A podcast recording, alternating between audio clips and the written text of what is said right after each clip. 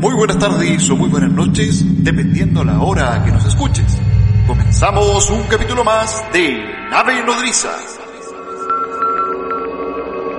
Desde Santiago de Chile, Yarrión. Desde Ciudad de México, Nolosí.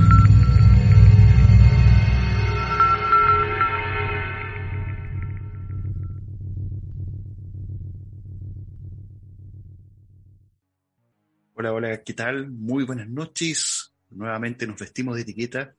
El día de hoy tenemos día de entrevista, como bien la habíamos prometido la semana pasada, bien digo, la semana, el capítulo anterior, mejor dicho. Exactamente. Eh, así que, eh, bueno, me- por mi parte me presento. Mi querido Nolosí, ¿cómo estás allá desde tierras mexicanas?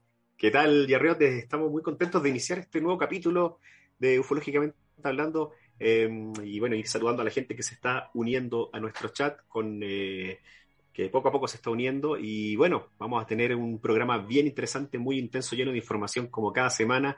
Eh, en esta ocasión, bueno, la semana pasada tuvimos un capítulo temático, ya recordarán, estuvimos analizando encuentros de primer y segundo tipo, estuvimos revisando videos, agradecemos a la gente que nos estuvo apoyando eh, y suscribiéndose al canal y por las visitas también, la buena onda que nos están entregando tanto en redes sociales como en este canal aquí de YouTube de Nave Nodriza con, el, eh, con este programa de Ufológicamente Hablando, Yarriot. Y hoy, como eh, bien mencionaba eh, recién Yarriot, tendremos un invitado que ya estuvimos adelantando de quién se trata en nuestras redes sociales.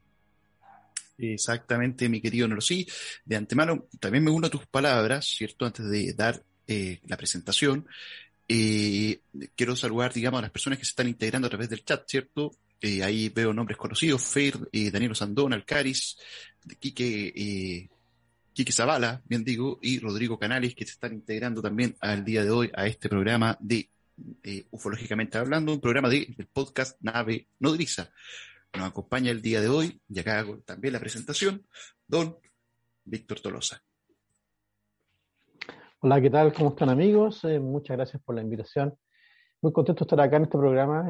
tal como lo comentábamos previamente, es muy bueno que se realicen este tipo de, manifestaciones a través de las redes sociales, sobre todo por, por la línea de YouTube. Y poder hacerlo justamente en vivo es mucho más enriquecedor porque además tenemos un contacto directo con la gente, interacción con ellos directamente y es, para mí es muy, muy, muy bueno y muy entretenido además. Así que muy contento por haber sido invitado a este gran programa de la nave Noticias.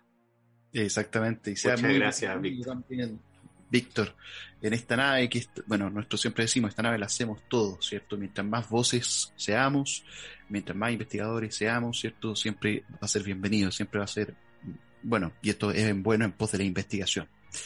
Eh, Víctor, bueno, vamos a comenzar con las primeras preguntas y que tienen que ver básicamente en cómo comienzas tú en este camino de la ufología, cómo tú te insertas en este mundo.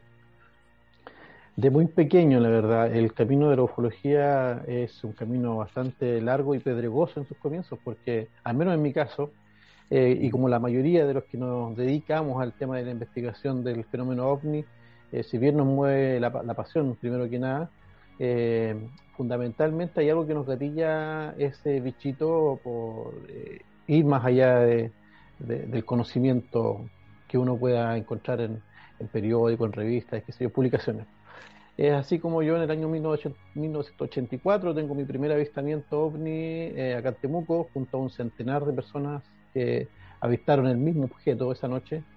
Eh, bueno, y todo el mundo a mi alrededor hablaba de ovnis, eh, una palabra que para mí en ese tiempo era algo desconocida, digamos. ¿eh? Se sabía que era algo no, identificado, que iba cruzando de sur a norte, pero más allá de eso, bueno, la gente lo asociaba con naves, una nave, un, un disco volador, etcétera.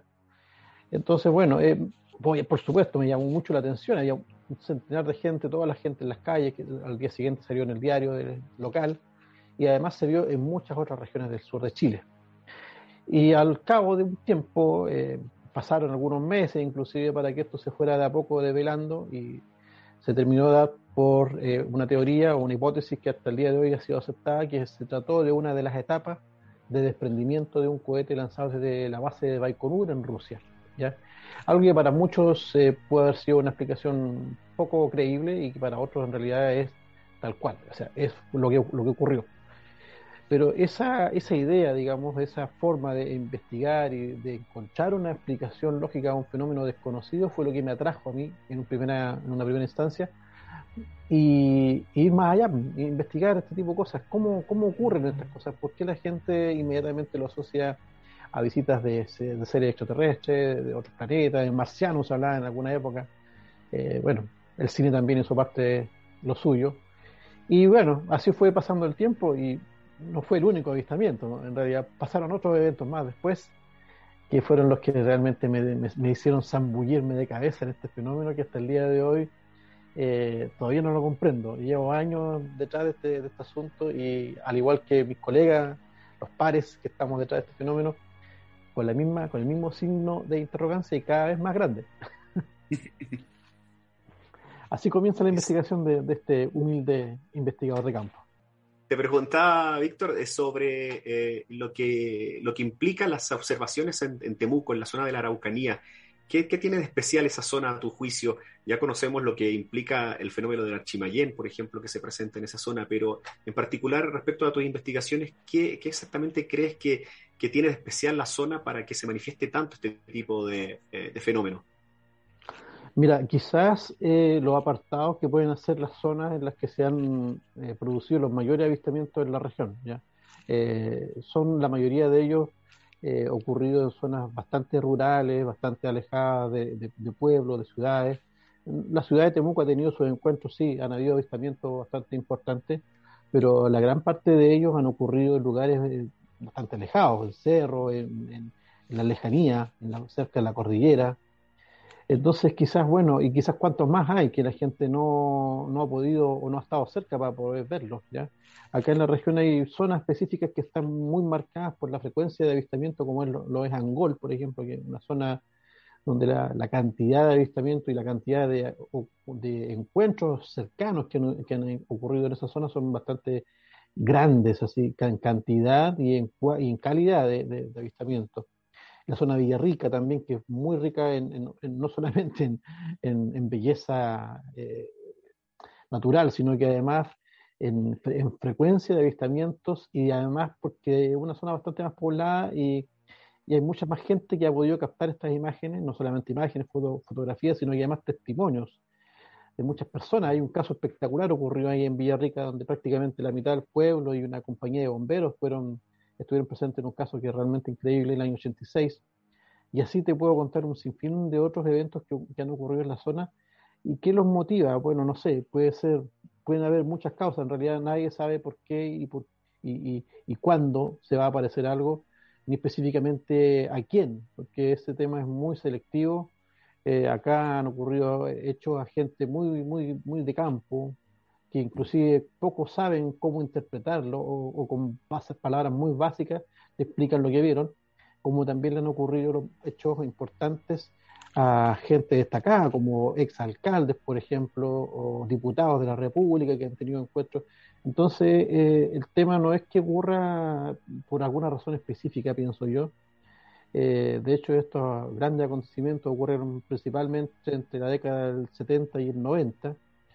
Y es una época en la que Chile se fue sometido a una, frecuencia de, avistamientos eh, a lo largo de todo el país. Ya no solamente fue un tema exclusivo de nuestra región, sino que ocurrieron hechos en todo nuestro largo país. Quizás lo único que no se sabe mucho, porque no tuvieron la cobertura que tuvieron otros casos también. ¿ya? La tele no estuvo presente a lo mejor, pero sí hay publicaciones que respaldan estos casos y que hay, hay argumentos y hay estadísticas de casos en la región desde 1904 de ahí para adelante ya tenemos casos realmente interesantes, muy interesantes, y que bueno, había que investigarlo. Yo no lo he investigado todos, por supuesto, porque hay que moverse y eso requiere, incurre en muchos gastos, pero, pero ahí estamos trabajando en eso. Víctor, yo sé que es un poco aventurarse a lo que te voy a preguntar ahora, em, pero por lo general, sí, tú te ha tocado ver muchos casos, te ha tocado también investigar muchos casos en la zona. Eh, me gustaría preguntarte y ver un poquito cuál es el prisma por el cual tú ves estos, estos, estos fenómenos, ¿cierto? Existen distintos tipos de teorías, distintos tipos de escuelas que, eh, bueno, distintos foros o abrazan, digamos, estas teorías e investigan en función de ese prisma, de esa visión.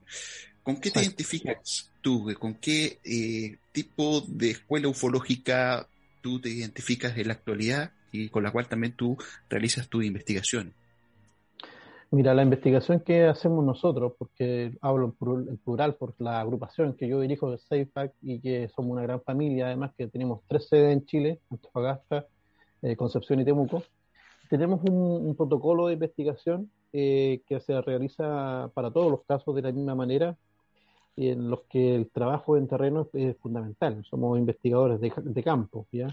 en realidad no nos gusta usar mucho la palabra ufólogo entre nosotros, sino que somos investigadores de campo, porque nosotros vamos al lugar entrevistamos a la gente, hacemos operación peineta, buscando más testigos, buscando señales, muestras, qué sé yo, donde cayó un supuesto objeto, vamos y hacemos un hoyo, llevamos equipo, eh, lo que se puede para continuar nuestra investigación.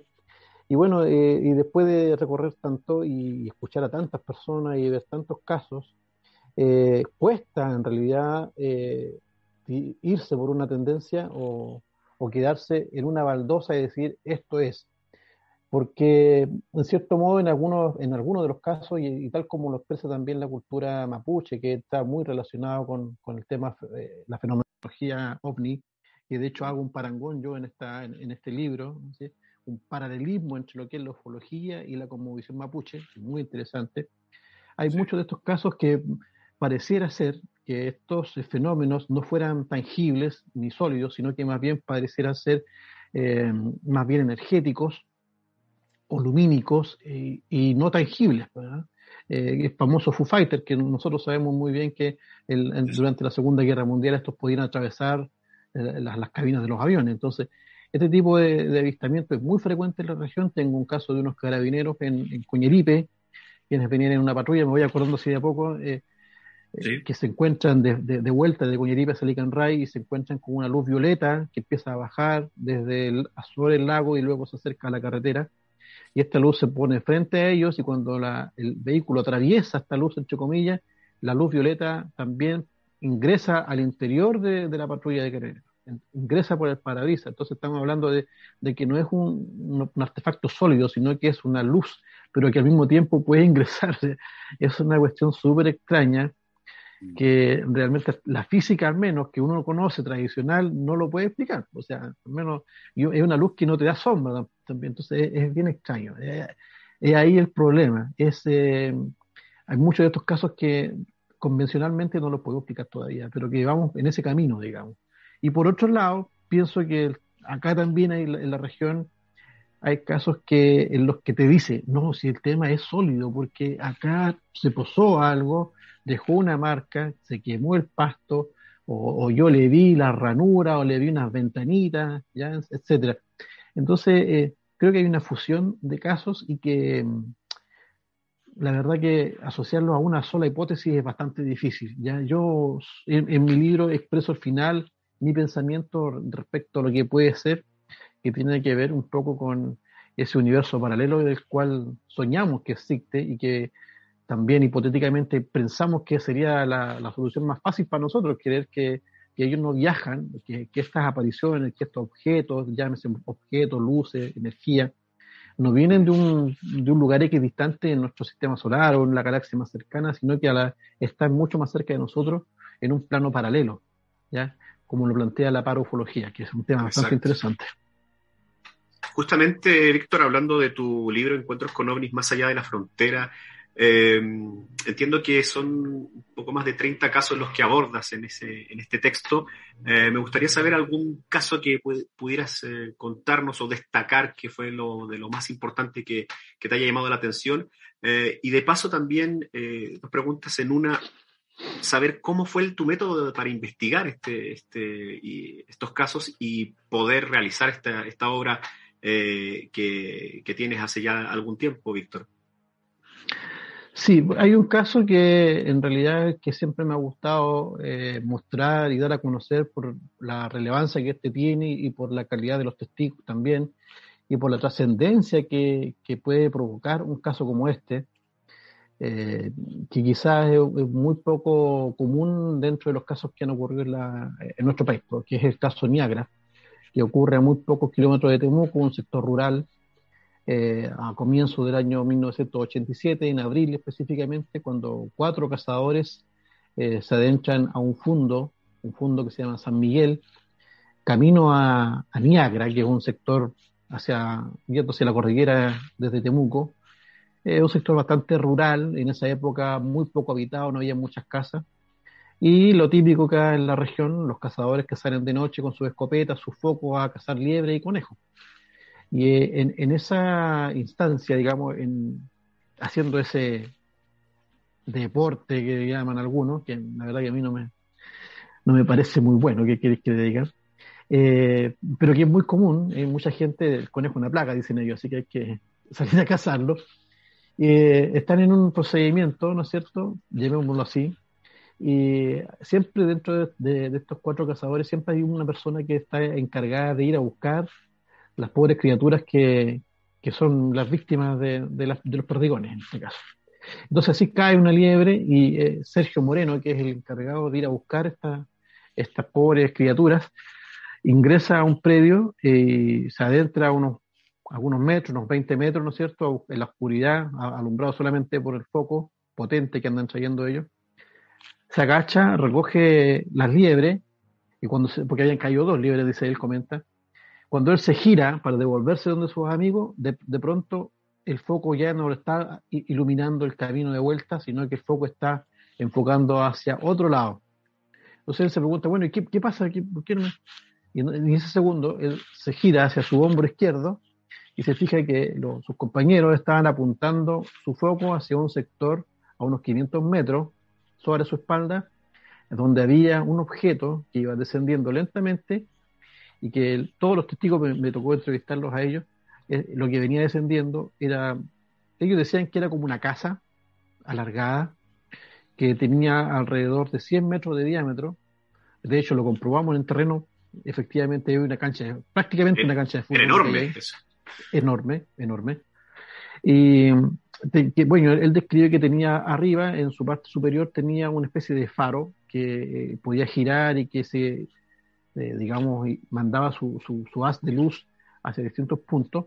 Y además, eh, de, de, la parte inferior emanaba otro haz de luz que era más bien cónico, ya muy recto, que algo que le llamó mucho la atención a ellos, que la luz era casi como un tubo, pero piramidal, ya que caía hacia abajo, y que él decía que inclusive da la impresión de que tú podías ir a tocar ese, ese, ese tubo y, y, que iba a ser sólido esa luz. Le daba esa sensación. Entonces cuando se, se, quedan ahí esperando que esto bajara, bajaba, bajaba, bajaba y la luz era tan clara abajo que ellos podían ver el pastito, veían los animales que estaban ahí, había unos vacunos cerca, se veían clarito.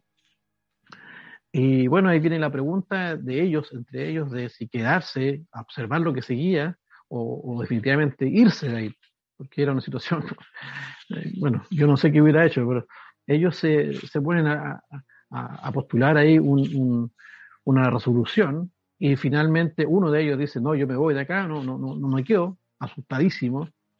Sin embargo, Sergio Moreno dijo, bueno, andamos con escopetas, y son tres escopetas las que andamos trayendo, y se envalentonó y envalentonó el resto para acercarse al menos, vamos, porque esto es una experiencia única, no lo vamos a ver nunca más. Se acercaron, caminaron 150 metros, quedaron más o menos a mitad de camino, cuando ellos ya pudieron apreciar que lo que había posado en el suelo era algo discoidal, metálico, y dice don Sergio que eh, sus recuerdos llega hasta ahí. Pero don Sergio, ¿y qué pasó después? No, no me acuerdo. Y hemos conversado una infinidad de veces, lo he vuelto a entrevistar y seguimos conversando. No, no, no, logro, no logro saber qué pasó después. Y entonces, ¿cuándo, ¿cuándo usted recupera la, la, la, la memoria? El recuerdo. Ah, sí, el, recuerdo. recuerdo. Mira, esto mm. dice pasó alrededor de las once y media de la noche y yo después los recuerdos que tengo es que yo venía en, dentro del vehículo, una Renoleta en ese tiempo, uh -huh. veníamos de vuelta a Temuco. Venía de vuelta a Temuco con otro de los compañeros que andaba en cacería y no se acuerda qué pasó entre medio y habían dos que no venían con él. Entonces, bueno, llegó a su casa totalmente desorientado. Dice que pasaron días en que ninguno de ellos se comunicó. En ese tiempo no había los celulares, entonces no, se mandaban mensajitos de texto ni nada por el estilo no se vieron simplemente. Fue que por casualidad un día se encuentra con uno de ellos, vivían todo el mismo sector, se encuentra con uno de ellos y, y, y, bueno, ¿qué, te acuerdas qué pasó ese día? Ahí empieza la conversación de a poco. Mira, no estoy seguro, pero juntémonos con los chiquillos para conversar este tema porque no lo hemos conversado. Y ahí, bueno, empieza a surgir justamente que los otros compañeros, algunos de ellos, específicamente eh, Salvador, él dice que, oye, yo me acuerdo perfectamente que nosotros seguimos avanzando, que llegamos a los pies de este asunto, tenía seis metros de altura, porque lo comparó con un poste de luz, tenía seis metros de altura, era una superficie metálica muy bruñida, tanto decía él que yo lo puedo ver perfectamente a los cuatro reflejados ahí como un espejo. Estábamos los cuatro. Me recuerdo que yo estaba más cerca, después estaba Edgardo, después estaba Sergio y, finalmente más atrás estaba, eh, bueno, no recuerdo el nombre del otro, del otro compañero, y, y estábamos en esas posiciones. Entonces, alguien de nosotros intentó tocar la superficie de esto para ver cómo era, y hasta ahí no más me acuerdo, dice él. Tampoco recuerdo nada más. Y viene otro Missing Time, y claro, y él después dice, eh, Salvador dice que eh, eh, recuerda que estaban en otro potrero, de espalda a este asunto, pero en, estaban cazando. Entonces yo le pregunto, ¿pero cómo? O sea, después de esta experiencia, ¿ustedes siguieron cazando? Dice, al parecer, no entiendo por qué, después de ver algo tan asombroso, nos encontrábamos como si nada cazando, pero de ahí, dice él, tampoco recuerdo qué pasó, no me acuerdo en qué momento me subí al auto y conduje de regreso a casa. Solo sé que dos de los chicos se quedaron en el fondo porque había uno de ellos que vive muy cerca de ahí. Entonces se quedó con su hermano, ¿ya? Uno de ellos, desgraciadamente, ya falleció, que es justamente uno de los que tenía más recuerdos respecto a lo que había pasado. Y todas esas horas, desde las once y media de la noche hasta las 5 de la mañana, no, no hay indicios todavía de qué fue lo que ocurrió. Nosotros hicimos un, trabajo de investigación, tú me decías cómo investigaron ustedes este caso. Nosotros fuimos, primero fue la entrevista personal en su casa, después de que nos contó todo el relato, fuimos al lugar, él nos llevó, eh, nos dibujó en la mente su relato, y cuando yo llego al lugar, era tal cual lo había dibujado, digamos, me lo había imaginado yo. O sea, su relato fue muy fiel al lugar, al lugar de los hechos. Ese espacio que donde él dice que bajó un artefacto que medía 100 metros, efectivamente es como una cancha de fútbol, un espacio tremendo, liso, plano, que en invierno se anega, queda inundado, es como una vega. Ingresamos a ese lugar nosotros y llevamos algunos instrumentos para hacer algunas mediciones. Lo único que había, estamos hablando que eso ocurrió hace más de 30 años, lo único que encontramos que había era una especie de triángulo eh, en el suelo donde la vegetación era mucho más húmeda, más alta también, más verde por lo mismo, y, era más pantanosa en ese sector justo, en ese sector que tenía un triángulo de tres partes iguales. Eh, es lo único que encontramos, digamos, que podría ser, entre comillas, una señal de algo. Pero dentro de esa investigación en terreno, avanzamos, recorrimos un poco más el campo buscando otros testigos y apareció un caballero al cual no, habíamos contemplado ni por si acaso, que casualmente conocía a don Sergio Moreno, que es el protagonista de esta historia, y nos pregunta qué andábamos haciendo. Le explicamos que andábamos investigando un caso de un avistamiento, qué sé yo. Ah, le dijo, eh, la luz que bajó el año tanto. Ah, no me diga que tú lo viste. Pero claro, dijo, si yo estaba acá con mi señora, ah, a esa hora de las diez y media, once, yo salía a amarrar el caballo, ¿no es cierto?, a darle comida y a dejarlo amarrado atrás. Y cuando de pronto veo que estaba bajando la luna, en su vocabulario él decía que estaba bajando la luna más allá, a unos 500 metros de su casa, y que de pronto dice que la luna se dio vuelta, dice él, y me iluminó. Me iluminó la cara, la cama, o sea, la, la casa, el caballo. Mi señora salió, también vio lo mismo, y le dije yo enseguida a mi señora que nos fuéramos para adentro. Y de esa misma forma me explica él que se arrancaron porque él tenía miedo de que esa luz o eso que estaba ahí se lo llevara a ellos y lo fuera a dejar a otro lugar, a otro país, porque ese es el miedo que tenía él. Sentí, dijo que esta cuestión me iba a tomar y nos iba a dejar en cualquier, en cualquier lado, así que nos fuimos a esconder dentro de la casa. Imagínate tú eso. Ese caso apareció ahí, digamos, haciendo justamente el terreno y coincidió la fecha, coincidió el lugar exacto, todo. Entonces, eh, hay un quinto testigo que aportó una información valiosísima para poder además triangular la zona y, dar por dar fe de que hay hubo realmente digamos que físicamente hay algo se presentó aquella noche. Exactamente. Bueno, al día siguiente hubo algunas llamadas, perdón, con esto termino, eh, hubo algunas llamadas a la radio de, algunos, eh, de algunas personas que vivían cerca de ahí, eh, justamente avisando esto, que los animales ladraron en la noche, que algunos corderos desaparecieron. O sea, hubo, hubo actividad esa noche en la radio y todo, así que, bueno, ahí quedó el caso y se sigue investigando. Y qué bueno que existo, que exista, perdón, esta suerte de, bueno, triangulación, ¿cierto? Con, con otros testigos, con otro, porque aporta mucho y da eh, fidelidad, digamos, al relato de estas, de estas personas. Eh, Víctor, de estos 30 casos que aparecen en tu, en tu texto, ¿cuál fue el criterio que tú eh, utilizaste para llevar estos casos a plasmarlos en este libro? ¿Tú ocupaste algún criterio? Dijiste, bueno, los casos? Eh, ¿Cuál, fue, digamos, la visión de eso? Mira, eh, yo los, los, casos los expuse tal cual como lo investigamos, tal cual incluso respeté mucho las palabras expuestas por las personas, por los testigos, que fundamentalmente respeto mucho lo que comenta el testigo, eh, obviamente haciendo algunas correcciones gramaticales y todo lo que corresponde, pero muy fiel a la descripción que da en ellos y también siempre con una eh, sin imponer un juicio de valores respecto de sus eh, testimonios, ni tampoco eh, negando por hecho todos los, acontecimientos, aportando algo, algunos datos, algunas investigaciones anexas para dar cierto, modo, mm, no credibilidad, pero darle un poco más de respaldo también a las historias. Y, todos estos casos que están plasmados acá, siempre lo planteo después de cada, como conclusión de cada caso, y queda abierto a, que la gente que los lee o que se, que se mete en el caso que tú los vas leyendo y te vas metiendo en la historia de las personas, eh, terminen por valorarlo o, terminen por darle credibilidad o no al, caso. Uno expone las pruebas, uno expone la investigación, el testimonio de las personas, pero finalmente el que tiene la palabra final es quien lee el libro justamente, el quien, quien se queda con la conclusión final. Es, no es, bueno, eso es finalmente la, la, idea, ¿ya? Eh, exponer material, ¿no es cierto?, realizar la investigación pertinente. En muchos casos, las investigaciones han terminado por revelar alguna explicación más o menos racional. Pero los que están acá, en este libro al menos, hasta el día de hoy, no he encontrado ninguna explicación más o menos racional. Perfecto.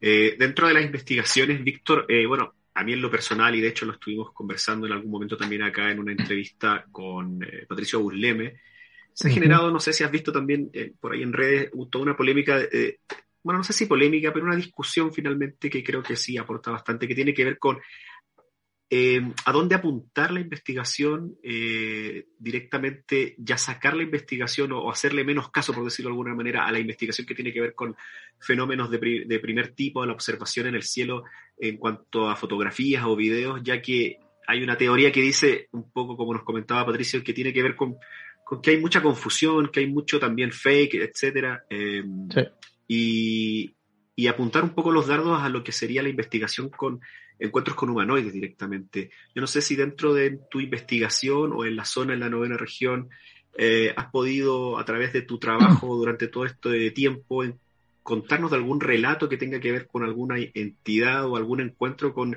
eh, humanoides que finalmente, al parecer, es donde eh, muchos investigadores, al menos adeptos al tema OVNI, estarían mirando, ya que encuentran que parecería más interesante conocer ese tipo de relatos más que el avistamiento per se del que conocemos, el clásico del primer tipo. Sí, sí, efectivamente, eh, los casos del primer tipo, que es hoy en día lo más habitual que uno ve en redes sociales, eh, está plagado de videos de luces, principalmente luces eh, grabadas de día, de noche, cositas que brillan en el cielo, en fin, eh, la verdad que ese tipo de, casos prácticamente no me enfoco o no le doy quizás la importancia que...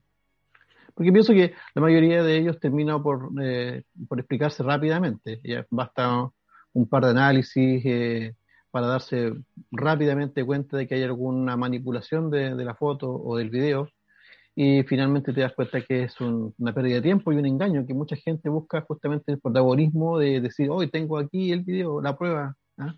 Y hay tantas, tantas aplicaciones y tantas formas de hacer videos eh, fakes. Que, que, está lleno por todos lados. Entonces todo lo que busca la gente son los likes y que lo sigan y que el canal de YouTube, etcétera, etcétera. Entonces, bueno, para mí lo fundamental son justamente los casos que dejan realmente huella, los casos del segundo y tercer tipo, y, en este libro están principalmente son de ese tipo.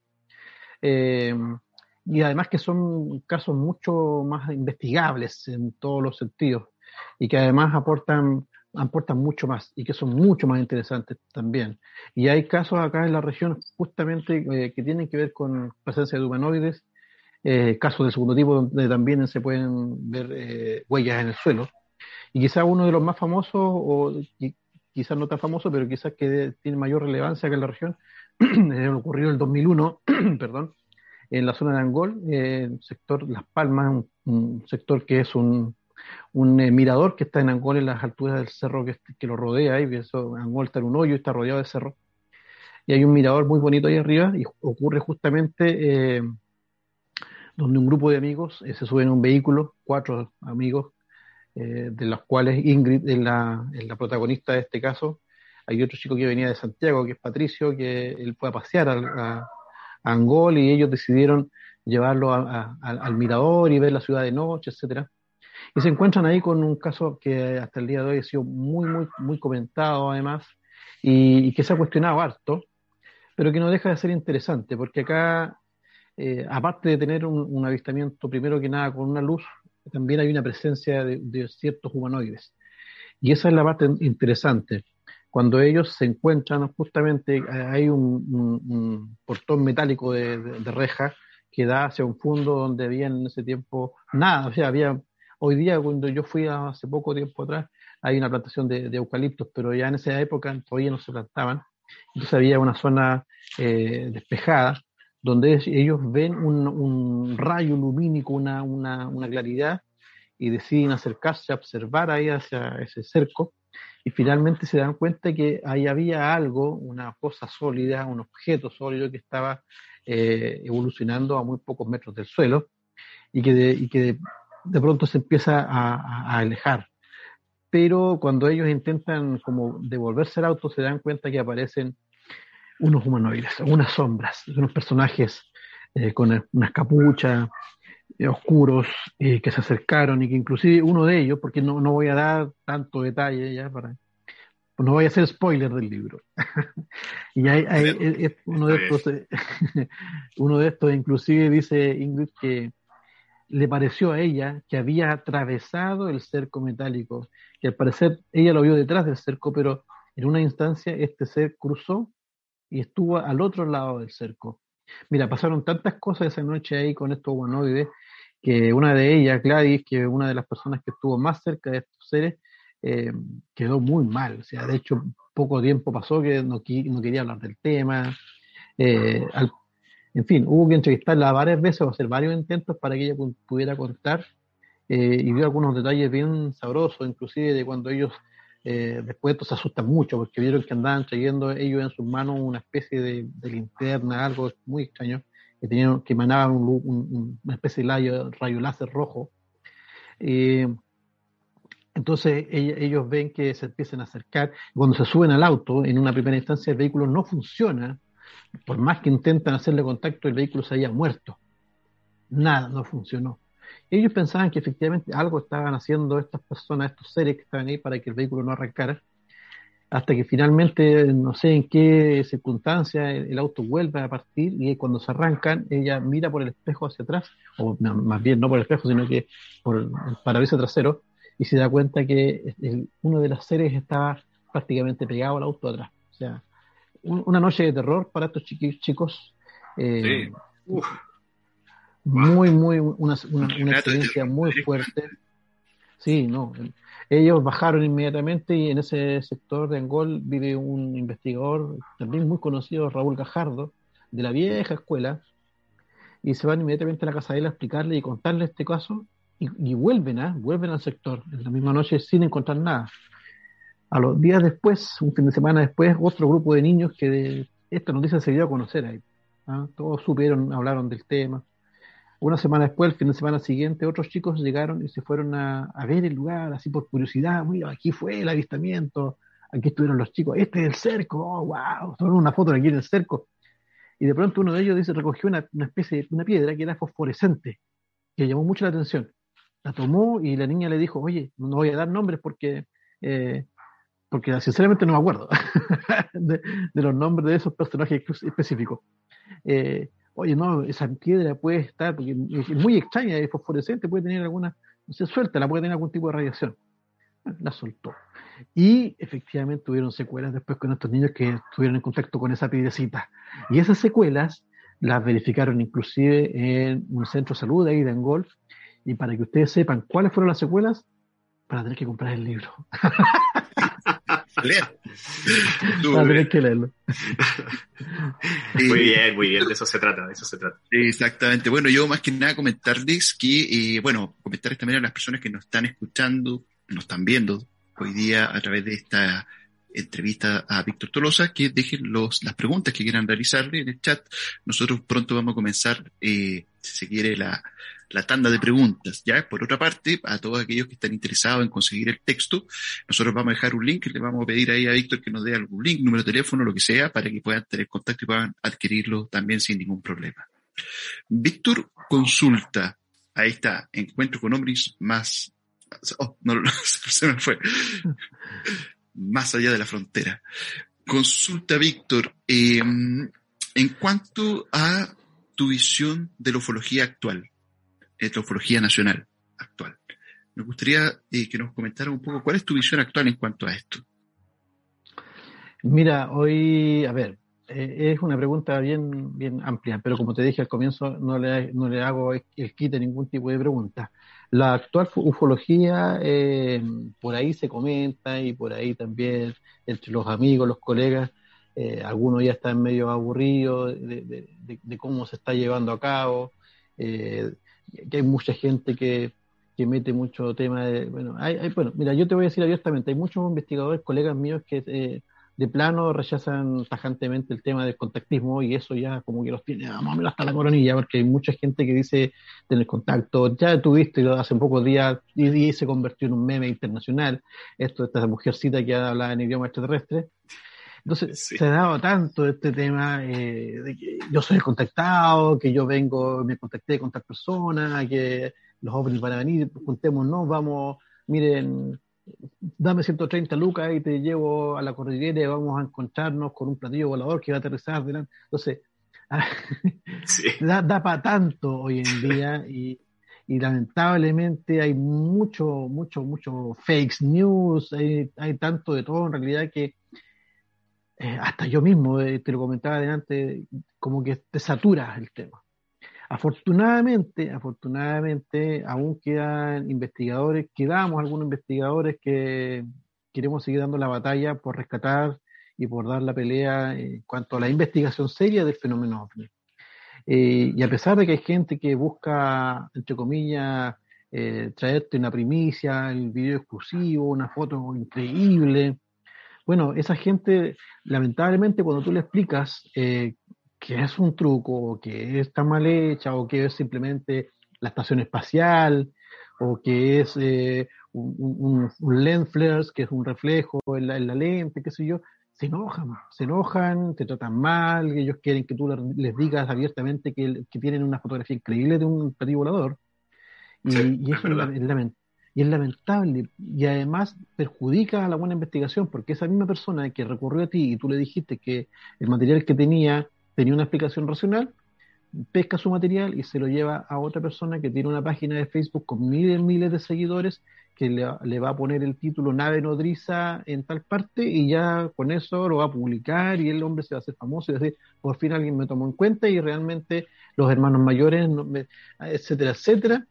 Y, y, bueno, no quiero dar nombres, pero hay páginas de Facebook que te dicen abiertamente tengo el video de una nave nodriza filmada en, el norte que se Solo que sea esta nave nodriza, porque si no, no eh. Eh, Sí, sí, pero no. La única nave nodriza real somos nosotros.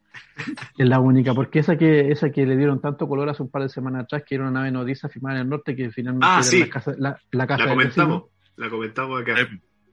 Entonces, eso pasa, que la gente recurre de repente a ese tipo de canales, eh, porque, porque ahí realmente recibe la respuesta que ellos quieren escuchar, y no a los investigadores que se dedican realmente a buscar eh, las pruebas definitivas o hacer un, trabajo más, más serios y con metodologías más científicas. Entonces nos vamos quedando sin pega. ¿Me entiendes Es cierto. Y ahí también se suma eh, lo que hablábamos en algún momento, nosotros tuvimos invitado acá a Marcelo Moya en algún momento y hablábamos de lo que es la economía del like, ¿cierto? En donde lamentablemente eh, para ganar suscriptores, para ganar, eh, bueno, para sacar algo de esto, ¿cierto? Aparecen justamente estos videos que son bastante sensacionalistas, lamentablemente, y que no, no, no aportan más que contaminan, ¿cierto? Contaminan ya un tema de que de por sí ya cuesta hablar hoy día eh, bueno, podemos ver como una noticia positiva, ¿cierto? La NASA hoy en día efectivamente va a investigar los UAP, lo cual es, una, un tema bastante bueno desde el punto de vista de que siempre la ufología, al menos la ufología más seria, ha, ha buscado, ¿cierto?, que eh, estos actores que de alguna manera están desde, desde un punto de vista más tradicional también colaboren, ¿cierto?, en la búsqueda de la explicación del fenómeno.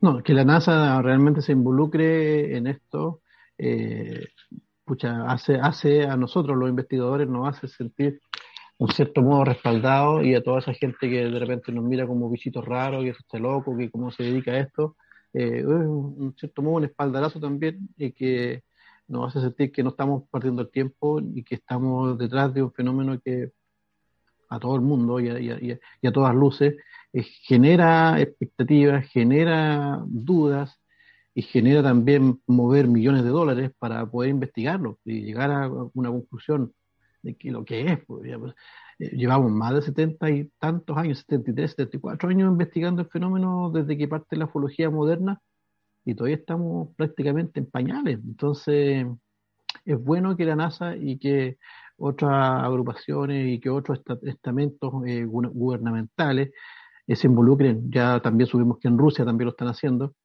Acá en Chile también eh, tenemos un grupo que es el comité, el CFA, que está pagado por el Estado para realizar este tipo de investigaciones. Es porque el fenómeno existe, es un fenómeno real y que está ahí en, nuestro espacio provocando justamente este tipo de cosas, las dudas, el peligro que también esto envuelve. Y bueno, eh, lamentablemente, por otro lado, los investigadores eh, más sencillos como nosotros, que no tenemos financiamiento de nadie, el único financiamiento es nuestro bolsillo, eh, también nos cuarta un poco las alas en el sentido de que no podemos ir más allá en cuanto a la investigación porque los recursos son limitados, porque hay puertas que simplemente no se van a abrir, por más que le tiremos piedra y le hagamos gancho ¿ah? con, con un diablito, no se van a abrir esas puertas. Eh, hay que estar a otro nivel para llegar más allá. Entonces, bueno, ¿Qué hacemos? ¿Qué hacemos los investigadores que no tenemos esos recursos? Al menos desde mi punto de vista y lo que hago yo, rescatar. Rescatar la historia, rescatar casos, dejar, no dejar que esas historias eh, que estaban en empolvadas en nuestros campos, en nuestros villorrios, en, una ruca ahí arriba en Melipeuco, no dejar que se pierdan, que, que se rescaten, que queden para la posteridad y como decía también Flavio Serpa, muy sabiamente, para que la oftalmología comparada se siga utilizando para nuevas generaciones, nuevos investigadores se respalden y digan aquí hay un material del cual me puedo afirmar y, del cual puedo ir además subiendo peldaños y escalando. Porque en el fondo nosotros aquí en estos libros que publicamos no damos ninguna respuesta definitiva, eh, solamente damos el material a conocer, la gente los lea, se interiorice, los conozca y bueno, y se den cuenta de que el fenómeno es mucho más amplio de lo que nosotros pensamos y, y además de lo que ven por las redes sociales, ya porque lo que se ve por redes sociales es un pequeño, un pequeño, eh, es pequeña, una pequeña cantidad, un pequeño granito y más encima no más, no más probable que sea falso. Entonces hay que, para mí al menos, si me lo preguntan, la, una imagen en este caso, en la ufología, no, no, no vale más que mis palabras. Eh, para mí el testimonio es fundamental. Sí, esto último que mencionas lo, lo, decimos mucho acá en el, en el canal y bueno, en los podcasts y todo esto lo, lo, transmitimos mucho para que, sobre todo, instar un poco a la gente también a que descubra eh, otro tipo de, de, investigadores, ¿no? Otro tipo de autores también, otro tipo de ufología, otro tipo de hipótesis que, que no necesariamente sea la extraterrestre, digamos, yo creo que de todas se puede nutrir uno, pero eh, encasillarse con una o la que no ha, la que no ha vendido sobre todo los, medios masivos de comunicación, tal vez es, ver solamente esa punta del iceberg. Eh, Yarriot, no sé si tienes ahí algunos mensajes ya que están llegando aquí para Víctor Tolosa eh, durante esta transmisión ahí en el chat. Sí, no, si tenemos muchas información, mi querido sigue el día de hoy.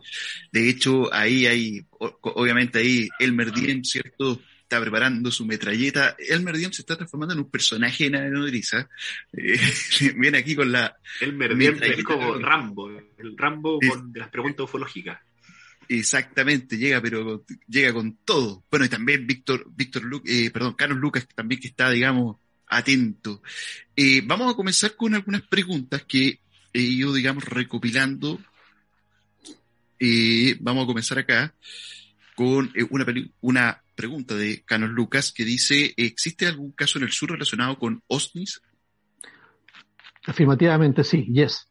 tengo un caso en Villarrica, en el lago Villarrica, y hay otro caso que es también muy espectacular en el lago Puyehue, acá en Osorno, cerca de Osorno, y otro eh, que bueno, hay dos más en realidad, pero bueno, uno dentro de la región, que es el sector de Porma, que es un caso que va a aparecer en mi segundo tomo del libro, eh, que también es muy espectacular, eh, un, objeto que no solamente está en el agua, sino que, como dicen en, Estados Unidos, es un, objeto transmedium, ¿ya? Que, estando en el agua, sale, emerge y se va volando. Y no solamente eso, sino que además produce quemaduras de importancia en la espalda de uno de los testigos eh, que estaba en la playa, digamos, en ese minuto. es un caso, wow, de esos casos que te dejan, uff, increíble, y, que, además eh, este objeto fue visto por prácticamente toda la ciudad o el pueblito de Hualpín, que es una localidad costera de la región. Y hay otros casos eh, ahí en, entre medio en los canales del sur de Chile eh, no, no, no me voy a, no tiene nada que ver con friendship para dejarlo en claro, de luces subacuáticas que rodean una embarcación y que producen burbujas y que luego emergen. Realmente espectacular igual. Pero hay, hay hartos. Ciencia ficción pura. Uf. Eh, Perfecto, acá una pregunta de nuestro protagonista, Elmer Diem, que dice, Víctor, eh, voy a ocupar dos preguntas que yo creo que están un poquito entrelazadas, que dicen, Víctor, ¿qué opinas eh, que habría que analizar los casos de abducción de manera simbólica como en los sueños? Y la segunda pregunta que me gustaría también tomar es, eh, si has podido constatar eh, donde el contactado, ¿cierto?, ha maximizado alguna facultad extrasensorial. Buenas preguntas. Y sí, sí, alguien me, varias veces me han preguntado qué opino yo de las abducciones, si existen o no existen, y yo creo que sí hay algo de aquello, ¿ya? porque hay casos que, que tengo y que he entrevistado a personas y que, bueno, realmente te dejan, uff, esto sí tiene toda la pinta de ser una abducción y con consecuencia además. El caso de, de una señora Cantemuco, de la señora Sofía, eh, que fue abducida y que, bueno, sus hijos tienen, entre comillas, Em, no, no sé si decirle consecuencias o dones o, qué, pero tienen algunas cositas que, que, uno las ve y conversando con ellos te das cuenta. Uno de ellos, su hijo Manfred, por ejemplo, tiene un, problema que no puede estar a la luz del sol, siempre tiene que andar cubierto, de, vestido prácticamente con gafas dentro de la casa, vestido completamente su cubierta. Y en una de las vigilias que hacemos en, esto te, lo estoy comentando al margen, nada más para acotarlo. En una de nuestras vigilias que salimos, eh, estábamos en vigilia observando nocturnamente algunos, algunos fenómenos aéreos. Eh, Manfred eh, toma uno de sus dedos, porque para comprobar, nos decía él de que, que, él tiene ciertas cosas, toma su dedo índice y, lo acerca a un cerco, a un cerco de púa. ¿Conocen los cercos de púa, me imagino? Y a una distancia de unos 10 centímetros sale un rayo de su dedo hacia el, hacia, hacia el alambre. ¡Wow! Bueno, no, pero lo vimos, o sea, apreciable, a simple vista, todos vimos aquello. Bueno, eso sí, pasa. Eh, y bueno, sí, la, la, las abducciones hay que tratarlas de forma muy, muy especial. Las personas que, que tienen esto, este tipo de encuentros, eh, claro, ahí tenemos un psicólogo que nos ayuda en ese aspecto. ¿eh? Eh, un, eh, si bien fue parte de la agrupación, hoy en día trabaja como ayudante, nos, nos aporta harto, es Andrés Urrea, que además también es experto en, regresiones hipnóticas. y súper interesante. Y bueno, eh, hay, hay un protocolo de, de, preguntas para ese tipo de personas y de cómo también llegar a ellas para no ser demasiado invasivo y también para, entre comillas, buscar eh, si está hablando realmente de algo sucedido, de algo, o es una historia inventada. Eh, ah, tenemos protocolos para eso, tenemos cuestionarios diseñados específicamente para eso. Perfecto. Víctor, otra pregunta de nuestro querido amigo Elmer Díaz que dice, si has tenido casos donde los fenómenos paranormales y ufológicos se han mezclado, ¿y qué opinas eh, sobre si tendrían el mismo origen? Sí, efectivamente, el mismo caso que te comentaba de la señora Sofía Cantemoco, que en el libro aparece como eh, entidades desconocidas. Entidad desconocida tiene el título porque eh, justamente eso es que es desconocido, porque se mezcla lo, paranormal con lo ufológico, en el sentido que esta señora, eh, desde que nace su primera guagua, empiezan a ocurrirle cosas paranormales, ¿ya? muy extremas. Como te nombraba, una cosa eran los hijos que tiene ella, pero otra es lo que ella provocaba. Por ejemplo, después de que ella nació su guagua en, una clínica acá en Temuco, eh, eh, le llevaron su guagua, pasó la noche con ella, la amamantó, qué sé yo, y en un momento de, la noche, a cerca de las 3 de la mañana, aparece una figura de, de unos dos metros y medio parada en la puerta de la habitación que ella no compartía con nadie más, estaba sola, y se para en la puerta y sin digamos, la, la, inmoviliza a ella y sin hacer ningún otro gesto, este, esta figura que se, plan, se para en, el portal de la puerta empieza a sacarle a su bebé y su bebé empieza a correr de la cama hacia abajo, hacia los pies, se lo empieza como a llevar, entre comillas, y ella lucha por tratar de evitar aquello. Y en eso ella logra encender una luz y esa, esa figura desaparece y logra retener a su bebé. Pero bueno, cuenta esa parte y hay otras partes mucho, mucho más, más tétricas inclusive. Eh, ella tuvo algunas, algunas anécdotas en la casa que, eh, después de esta situación. Ella, por ejemplo, iba a la cocina, prendía el interruptor para la luz y la ampolleta se hacía mil pedazos. O a veces estaban cenando y había que prender la luz, prendía la luz y los pedazos de vidrio caían encima de la comida porque se explotaban las ampolletas. Y le pasó montones de veces. Inclusive un día dice que ella estaba cocinando levantó la tapa de vidrio que tiene en las cocinas, estaba apoyada contra el vidrio atrás, contra una ventana que tiene, y estaba cocinando en lo mejor, dice que ella va y va a buscar la caja de fósforo que estaba apoyada en el marco de la ventana, y con el dorso de la mano pasa a rozar la tapa metálica de la cocina, y esta estalló en mil pedazos. Ese tipo de cosas le, le sucedieron por años a esta señora, porque tuvo varios hijos, y cada vez que tenía hijos, le pasaba este tipo de cosas. Y ella decía que era abducida, que era abducida y que todos sus hijos fueron de alguna manera intervenidos. Perfecto, que hay dos preguntas más. Vamos a eh, Discloser. Uno pregunta, Víctor, ¿qué opinas de la defensa espacial que ha creado Estados Unidos? Y una segunda pregunta de Observador de Cielos, Chile. Dice, ¿crees que las Fuerzas Armadas de Chile tengan casos clasificados? Buenas preguntas, buenísimas. Eh, lo, que hace, lo que hace Estados Unidos es, bueno, está muy bien eh, que, digamos, se, utilice el dinero en algo favorable y no en, armamento bélico. Pienso que lo, que lo que se invierte en tecnología espacial está muy bien. Eh, ahora, teniendo tantos ojos en el cielo y, y tantos satélites, aún no han podido captar nada. Esperemos que lo hagan pronto y que la, tecnología que tengan la, pueda servir de algo, digamos, que lo que están invirtiendo realmente nos ayude a... Y definitivamente si alguien va a darnos alguna pista de algo, justamente va a ser alguna potencia con los recursos suficientes para poder probarnos definitivamente que no estamos perdiendo el tiempo. Eh, así que bien por, los yankees que están metiendo el plata inclusive para sondear el, el, fondo marítimo. ya Y la otra pregunta que me decías cuál era se me fue. La segunda pregunta lo digo inmediatamente, que pregunta sobre si eh, piensas que las Fuerzas Armadas de Chile tengan casos ah. clasificados. Sí, y sí, y definitivamente sí, porque eh, por, conocimiento propio. Hay un caso eh, que, bueno, lo voy a decir abiertamente, aunque me esté mirando el CFA, da lo mismo. Hay un caso que ocurrió en la base aérea de Cerro Moreno, la, la Fuerza Aérea en Cerro Moreno, en Antofagasta, eh, donde las cámaras eh, tipo IR y cámaras termales que están ubicadas en distintas zonas de, la base aérea específicamente en este caso en la zona del polígono de tiro, que es como la, cabecera norte del, aeropuerto o de la base aérea.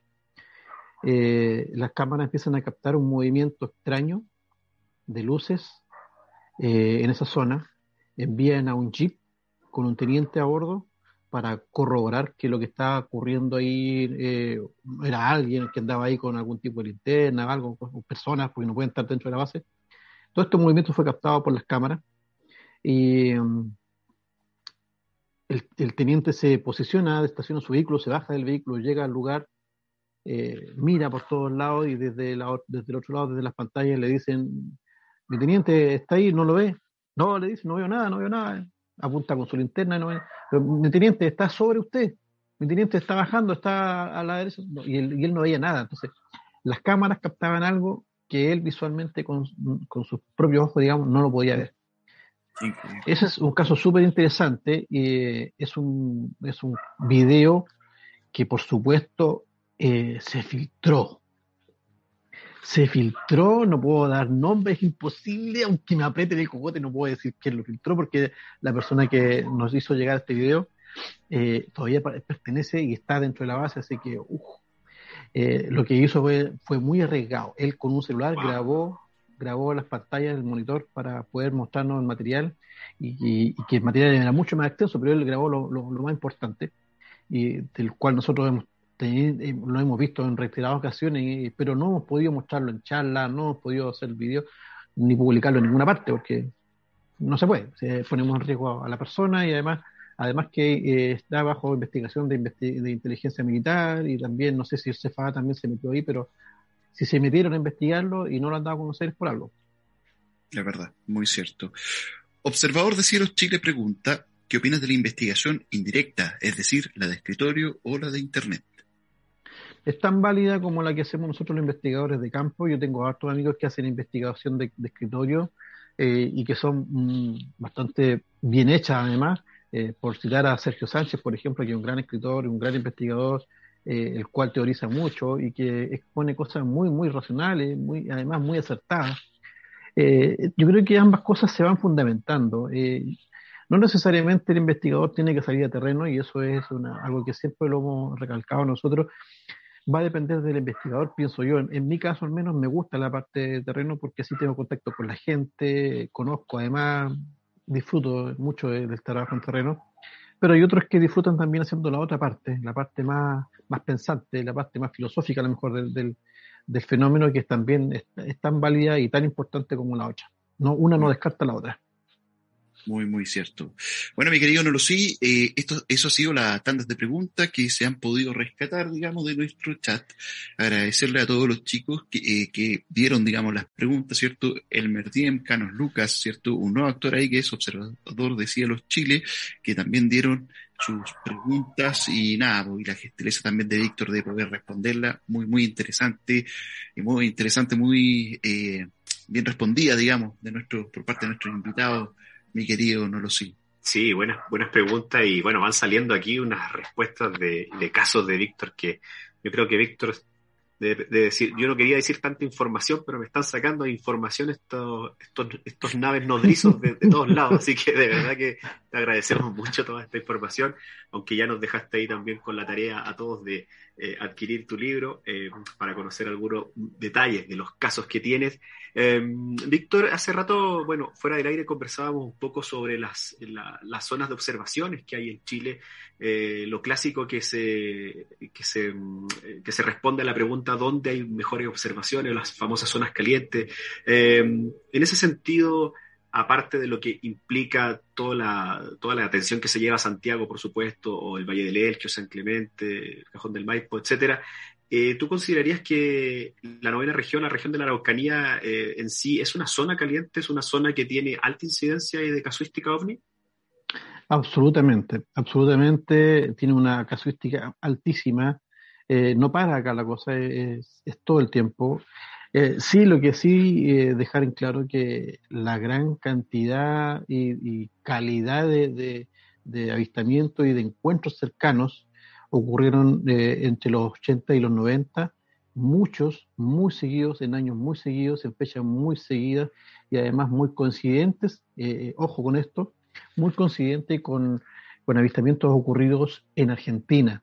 Eh, por dar un ejemplo, el año 2001 ocurre un, una situación bien extraña, por decirlo de alguna manera, ocurrido eh, justo en el límite con Argentina, en la zona de Batea Maguida, donde hay una intervención eh, militar de una zona específica, eh, resguardada, ¿no es cierto? Donde además Carabineros quiso intervenir, pero también fue, lo, sacaron de ahí, digamos, no pudieron hacer demasiado, donde además intervino el jefe de zona de división que ubicado en Valdivia, que viajó en helicóptero a la zona, y que coincide efectivamente con otro fenómeno que ocurre la misma fecha en Neuquén, donde además se produjo un corte de luz generalizado. Entonces ahí es donde, donde se aplica esto, esto de que, que, decía siempre Flavio Serpa y la opnología comparada, donde tú tienes un dato duro desde el otro lado que lo puedes eh, asociar con otro caso, en, Chile en este caso. Entonces, claro, hay, zonas en, Chile, en la región que son mucho más calientes que otras. Angol, por ejemplo, una de esas zonas, eh, la zona de, de Lonquimay, Melipeuco, eh, Cuncunco, Villarrica, Curarrehue, Pucón y un poco más al sur nos vamos hacia Panguipulli. Acá en la zona costera tenemos eh, casos muy, muy espectaculares en Forma, en, en, en Puerto Saavedra, en Tirúa. Pucha, la verdad que si tuviera un mapa aquí en la pared donde pinchar con, ah, con un pincho de color todas las zonas que hay, la verdad que tendría una el mapa todo pinchado de la región. son, son, y de estos, patrones, eh, eh, me refiero, digamos, por ejemplo, en lugares donde hay, no sé, volcanes, lagos, eh, en lugares, digamos, distantes, cerros, ¿hay algún factor, un común denominador en esto, en este tipo de mapa que, que, que tú puedes establecer, por ejemplo, con, con todos estos casos que te ha tocado ver? Sí, hay un común denominador que es principalmente el agua. Eh, a pesar de lo alejado que puedan estar en el mar, porque lógico, hay agua, pero hay otros casos que no necesariamente están en el mar, que eh, por ejemplo el, mismo caso que te comentaba en Batea Maguida, que es una planicie alta, pero que además tiene adentro un, lago, que es un cráter volcánico que dentro de él tiene un lago. Eh, entonces, por ejemplo, hay otro caso acá en Añilco, donde supuestamente cayó un ovni en el año 1960 también hay un río que pasa por ahí.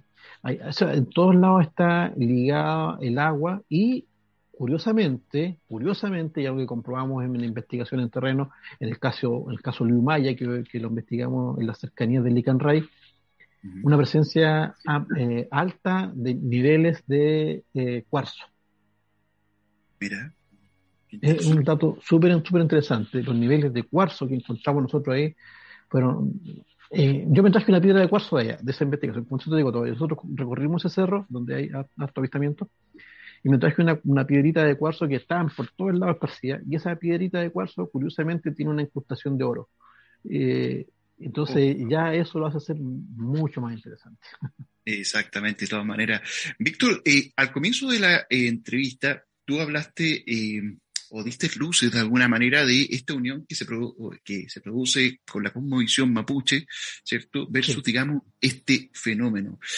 Y esto va a una pregunta que a lo mejor, que también la voy a unir a otra. Eh, eh, ¿Estás planificando alguna línea de investigación con respecto a esto? ¿Y qué viene a futuro en lo que viene en tus proyectos, ¿cierto?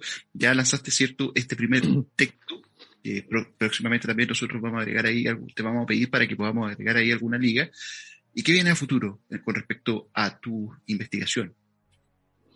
Sí, eh, como te comentaba anteriormente, en, este libro, Encuentros con Ogni más allá de la frontera, hay un paralelismo que está eh, expreso en uno de los capítulos del libro que se llama Antecedentes en la cultura mapuche y donde toco varios temas, no solamente el tema del anchimayén, sino que hay otras cosas parte, de la mitología mapuche, como el huitranalwe, eh, que es, mm, a ver, como lo explico, es como un, ser, un no muerto, que podría ser como una traducción del Huichanalwe, y que tiene una asociación bastante muy parecida a lo que en, en ufología llamamos nosotros a los seres grises altos.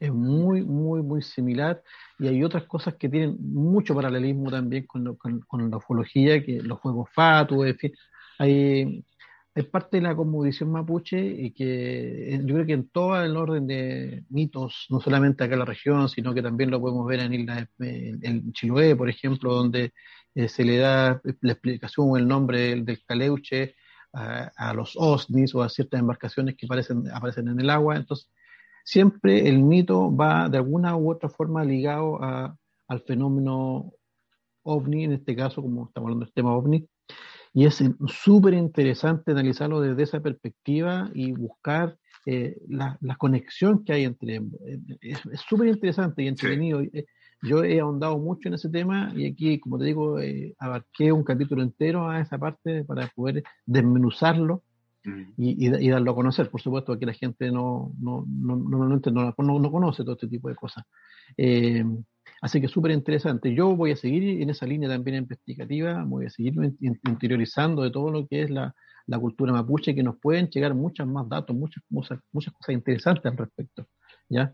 Y, mis proyectos justamente están enfocados en eso, en un segundo libro, eh, que además recopila más casos que han quedado fuera de esta primera, de esta primera versión, eh, que se, estoy trabajando en él, estoy escribiéndolo de a poco, eh, para eso también eh, a veces necesito la, ayuda también de los colegas de Seis Temuco que hacen algunas entrevistas que están nombrados aquí en el libro, siempre los, los incluyo porque de ellos también eh, depende lo que está plasmado en este libro, porque ellos participaron, se cansaron, subieron cerros, se torcieron los tobillos, las rodillas, se cayeron, se embarraron para poder lograr tener este, este trabajo. Así que siempre es bueno reconocerlo. Y bueno, eh, ese libro espero que vea la luz de aquí a fin de año, porque igual estoy trabajando en otro libro paralelo que tiene que ver con otra cosa que no tiene nada que ver con, con ovnis, eh, y que también lo, voy a aprovechar de nombrarlo. El, libro se llama Las Américas sin Colón, donde ya que me metí en el tema de los mapuches, eh, pucha, encontré cosas re interesantes como los mapuches rubios de Boroa, ¿Mm? eh, que por ahí se dice que tienen ascendencia vikinga, así que sí me quise meter de fondo en el tema y ahí estoy escribiendo un librito que va a estar bastante interesante igual. Buenísimo, buenísimo, Víctor. La verdad, hemos estado aquí viendo, bueno, nos has tenido muy atentos, muy entretenidos también, muy eh, atentos a toda tu información. La verdad, Víctor, ha sido realmente una conversación con mucha información, muy entretenida, donde se pueden sacar varios, varias cosas en, el limpio respecto a la, información que, tú manejas. De hecho, estoy viendo a la gente acá en el chat que dice que vuelva Víctor en otra ocasión, que tienes mucha eh, eh, información interesante que entregar.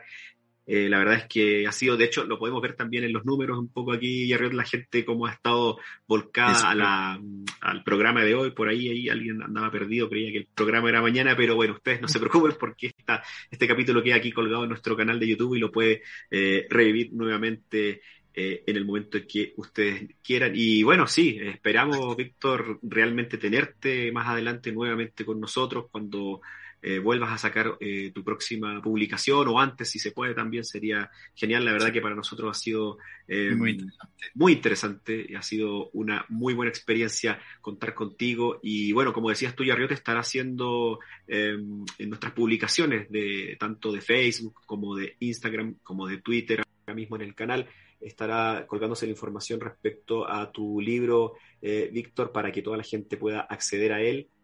no sé, si, nos decir en dónde se puede conseguir, o sea, no sé si está, los, tienes eh, con acceso directo contigo o está en alguna plataforma de e-commerce, no sé. Sí, a ver, tengo dos formas de obtenerlo en este momento, que es a través de la, plataforma de Amazon en formato digital. Aún no lo subo en formato físico porque me quedan a mí todavía, entonces mientras a mí me queden, eh, voy a vender primero lo que me queda y, luego lo subo en formato físico a, Amazon para que lo puedan comprar también ahí y les va a llegar lógicamente impreso. Y, bueno, eh, la persona que, quiera adquirir este, este libro de 200 páginas, eh, me pueden ubicar en la página de Facebook, que es el fanpage del libro, que es Encuentros con Obris más allá de la frontera, o también en mi Instagram, que es súper fácil, no tiene ninguna ciencia mi, mi nombre ahí, víctor.tolosa.burgos, así que es facilito. Eh,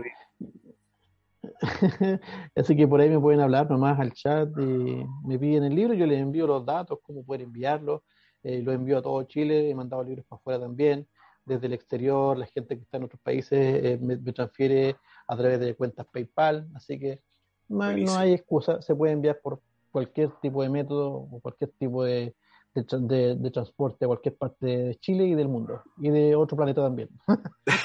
¿Por qué no? Víctor, de verdad agradecerte tu tiempo, tu información. Eh, ha sido un programa de verdad, de verdad de los que hemos disfrutado, yo creo, todos aquí en Nave Nodriza en este programa de Ufológicamente Hablando. Así que, bueno, nada más que agradecerte, mandarte un saludo y esperamos tenerte nuevamente con nosotros prontamente. Un investigador chileno, como pudieron observar y escuchar toda la gente el día de hoy, a Riot, con más de 20 años de investigación en terreno, eh, un personaje que conoce, digamos que al revés y al derecho, toda la información de casuística, sobre todo vinculada a la zona de la novena región de Chile. Así que, Víctor, un abrazo, un saludo y muchas gracias por haber estado en este capítulo de Ufológicamente Hablando. Muchas gracias a ustedes, amigos, que les vaya muy bien con este programa. Así, y espero que nos volvamos a encontrar en alguna ocasión. Muchas gracias también a las personas que hicieron sus, las personas que hicieron sus preguntas también. Así que, bueno, ahí cuando, cuando quieran hacer más preguntas, cualquier duda que tengan, ya saben, me pueden ubicar ahí a través de, del Instagram y siempre voy a responderlas todas. Así que, encantado. Que les vaya muy bien. Víctor, muchas, muchas gracias. Buenas noches. Cuídate.